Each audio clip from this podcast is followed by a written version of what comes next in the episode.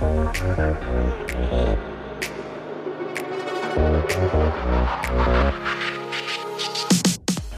und herzlich willkommen. Ich bin Franziska von Lehel, Soziologin und spreche in diesem Podcast über gesellschaftliche Entwicklungen. Wenn ihr mich unterstützen wollt, könnt ihr das gerne machen. Alle Infos dazu findet ihr in der Beschreibung. Lasst doch gerne ein Like da, ein Abo oder auch einen Kommentar. Darüber würde ich mich sehr freuen. Nun kommen wir aber zum heutigen Thema. Eine aktuelle Studie ergab, dass 59 Prozent der Inhalte, die bei Facebook oder Twitter verlinkt werden, nicht einmal angeklickt werden. Sechs von zehn Personen lesen, wenn überhaupt, nur die Überschrift. Die vollständigen Stories werden nicht gelesen, weder vom Absender noch vom Empfänger, also von niemandem. Und ich finde, dass dieses Verhalten charakteristisch ist für den heutigen Zeitgeist. Wir bilden uns eine Meinung auf Grundlage einer Kurzzusammenfassung, ohne uns tiefergehend mit dem Inhalt auseinanderzusetzen. Und dadurch setzt meiner Meinung nach auch das Schwarz-Weiß-Denken ein. Ich beobachte jedenfalls schon länger die Tendenz, dass unsere Gesellschaft zunehmend in Schwarz-Weiß-Kategorien denkt. Aber erstmal die Frage, was genau ist Schwarz-Weiß-Denken? Schwarz-Weiß-Denken, auch bekannt als dichotomes Denken, ist die Neigung, komplexe Situationen, Ideen oder Menschen in extreme Kategorien aufzuteilen. Gut oder böse, richtig oder falsch, Freund oder Feind.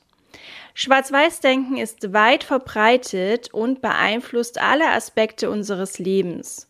Zum Beispiel auf der Mikroebene oder persönlichen Ebene kann es zu Konflikten in Partnerschaften führen, wenn wir zum Beispiel unserem Partner sofort als lieblos abstempeln, weil er mal wieder vergessen hat, den Müll rauszubringen. Also neigen wir tatsächlich in bestimmten Situationen viel zu schnell dazu, zu verurteilen, ohne die Gesamtsituation oder auch die Beweggründe des anderen zu berücksichtigen. Ähnliches kann sich auch in der Arbeitswelt zeigen. Hier kann Schwarz-Weiß-Denken die Zusammenarbeit behindern, indem es zum Beispiel ja in so eine Teamteilung in uns und sie führt und ja die Entstehung von Feindbildern begünstigt. Und wie so vieles auf der Mikroebene sich abzeichnet, zeichnet sich auch Schwarz-Weiß-Denken in der Makroebene, also in politischen und gesellschaftlichen Debatten aus. Menschen neigen dazu, komplexe Themen in vereinfachte Kategorien aufzuteilen und Andersdenkende als Feinde zu betrachten. Diese Tendenz kann zu polarisierten Diskursen, Verurteilungen und Misstrauen führen. Und ja, das behindert natürlich die soziale Zusammenarbeit und auch den gesellschaftlichen Fortschritt. Schwarz-Weiß-Denken ist ein Phänomen, das seit jeher in der menschlichen Geschichte präsent ist. Ein Beispiel dafür ist die Teilung des antiken Roms in Römer und Barbaren. Die Römer sahen sich als zivilisierte Kultur, während die Barbaren als rückständig betrachtet wurden. Diese Dichotomie führte zu Konflikten und Eroberungen. Ein weiteres Beispiel ist die Hexenverfolgung im Mittelalter, hier wurden Menschen in gläubig und ungläubig eingeteilt, wobei diejenigen, die als Hexen verdächtigt wurden, als Feinde Gottes angesehen wurden. Und diese Kategorisierung führte zu Massenverfolgungen und Schätzungen zufolge zu 40.000 bis 60.000 Hinrichtungen. Auch heute sehen wir ähnliche Muster in politischen und sozialen Debatten. Parteien und Gruppen tendieren dazu, sich in uns und sie zu teilen, wobei diejenigen außerhalb der eigenen Gruppe oft als Feinde betrachtet werden. Dies führt zu einer zunehmenden Polarisierung und erschwert die Zusammenarbeit und auch den gesellschaftlichen Dialog. Ein Beispiel hierfür ist die pauschale Etikettierung von Menschen als rechts oder Nazi, die mittlerweile meiner Meinung nach inflationär verwendet wird. Die YouTuberin Alicia Joe führt in ihrem Video, wie das Magazin Royal Nazis in die Karten spielt, Beispiele an. Du findest Gold gut? Du bist ein Nazi. Du findest ein, zwei Sachen, die Elon Musk sagt, richtig. Du bist ein Nazi. Du fragst dich, wie wir mit gewissen Fragen in der Debatte um Transidentität umgehen sollen. Du bist ein Nazi. Das ist Spaltung.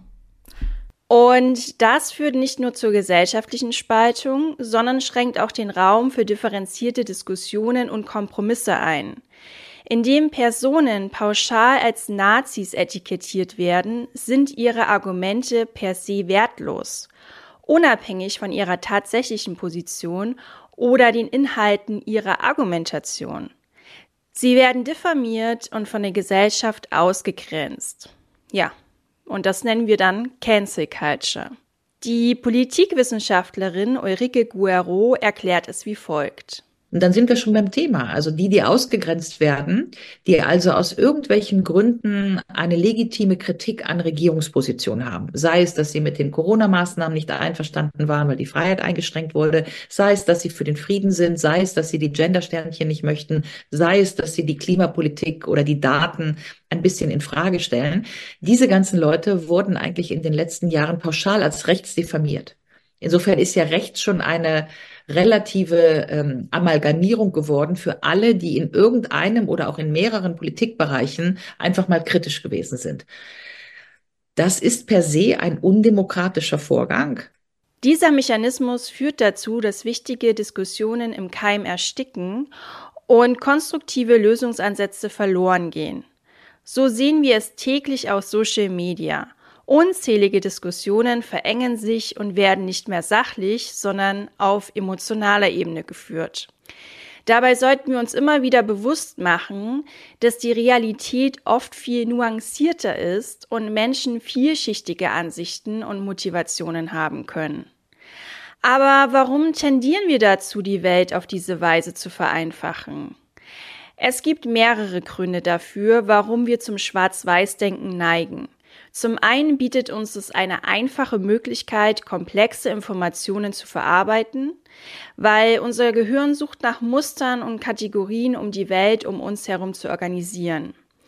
Und das Reduzieren von Informationen auf ein binäres Schema erleichtert diese Verarbeitung. Und es vermittelt uns ein Gefühl von Kontrolle. Ein weiterer wichtiger Faktor ist unsere Neigung zur Gruppenzugehörigkeit. Menschen fühlen sich oft sicherer und unterstützt, wenn sie sich einer Gruppe anschließen und klare Unterscheidungen zwischen uns und denen machen können. Diese Gruppenidentität kann dazu führen, dass wir diejenigen außerhalb unserer Gruppe als Feinde betrachten. Oder wie es der Psychologe Kevin Danton formuliert, Menschen lieben es, die Dinge in kleine Boxen zu stecken, klare Grenzen zu ziehen. Wir sind die Guten und die sind die Bösen. Und das führt zum Bilden von Feindbildern in unserer Gesellschaft. Das Bilden von Feindbildern kann zu Vorurteilen, Konflikten oder sogar Gewalt führen. Wenn wir Menschen oder Gruppen als Feinde betrachten, sind wir weniger bereit, mit ihnen zu kooperieren oder Kompromisse zu schließen. Dies kann die soziale Zusammenarbeit und den Fortschritt behindern und führt dann auch letztendlich zu einer zunehmend polarisierten Gesellschaft. Ja, jetzt kommen wir natürlich zu der Frage, ob es Wege gibt, wie wir dem Schwarz-Weiß-Denken entgegenwirken können. Und ja, ich sehe absolut Wege dafür, weil es ist wichtig, sich der Tendenz zum Schwarz-Weiß-Denken bewusst zu sein, zum einen, und zum anderen aktiv daran zu arbeiten, unsere Perspektiven auch zu erweitern und auch die Facetten und Nuancen anzuerkennen. Was wir auch machen können, ist, dass wir versuchen, mehr Empathie für Menschen mit unterschiedlichen Ansichten zu entwickeln und nach gemeinsamen Interessen und Lösungen zu suchen, also das Verbindende zu suchen, anstatt uns auf die Unterschiede zu konzentrieren. Und ich habe das Ganze nochmal zusammengefasst, welche Wege es gibt, wie wir dem Schwarz-Weiß-Denken entgegenwirken können. Indem wir uns der Geschichte bewusst werden und erkennen, dass die Welt nicht einfach in Schwarz und Weiß aufgeteilt ist. Indem wir uns bemühen, mehr Empathie und Verständnis für die Perspektiven anderer zu entwickeln. Indem wir aufhören, vorschnell Urteile zu fällen indem wir nach gemeinsamen Interessen und Lösungen suchen, anstatt uns nur auf die Unterschiede zu konzentrieren. Und es ist wichtig, offen zu sein und Menschen aufgrund ihres Verhaltens und ihrer Handlungen zu beurteilen, anstatt vorschnelle Annahmen zu treffen. So, das war's dann auch heute von mir und dem Podcast. Antworten bitte. Was ist denn deine Meinung dazu? Hast du andere Themenvorschläge? Möchtest du mir auf Insta folgen? Alles dazu gibt es in den Show Notes. Und ich wünsche dir auf jeden Fall noch einen schönen Tag und freue mich schon auf die nächste Folge. Bis bald, deine Franziska.